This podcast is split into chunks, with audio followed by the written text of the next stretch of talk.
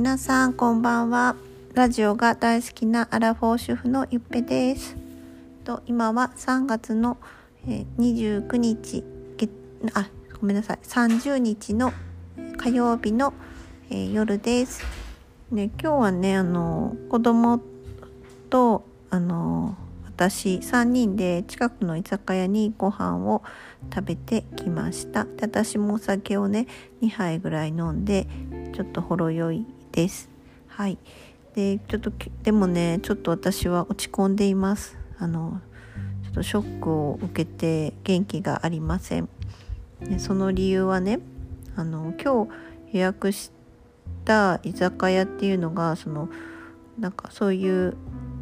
予約サイトからね予約したんですけどえっとねあのポイント GoTo イートのポイントが溜まってたんですよね。4000ポイントぐらい。でそのポイントが使えるのが3月31日までだったから明日までね。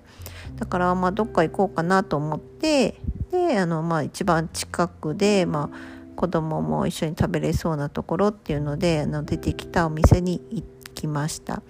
であのそう4,000ポイントあるからと思って結構バンバン頼んだんですよね。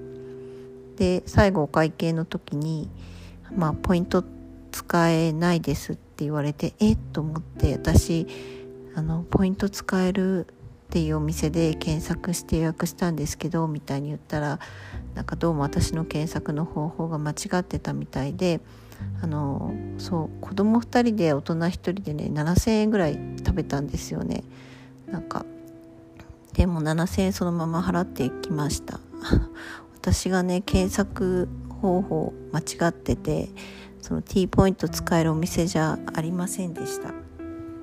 あのもうちょっと別にさポイントなかったらさ別わざわざ外食とか今日ね平日だし行かなかったんですけどポイントがあるから行ったのですよ。そうだからは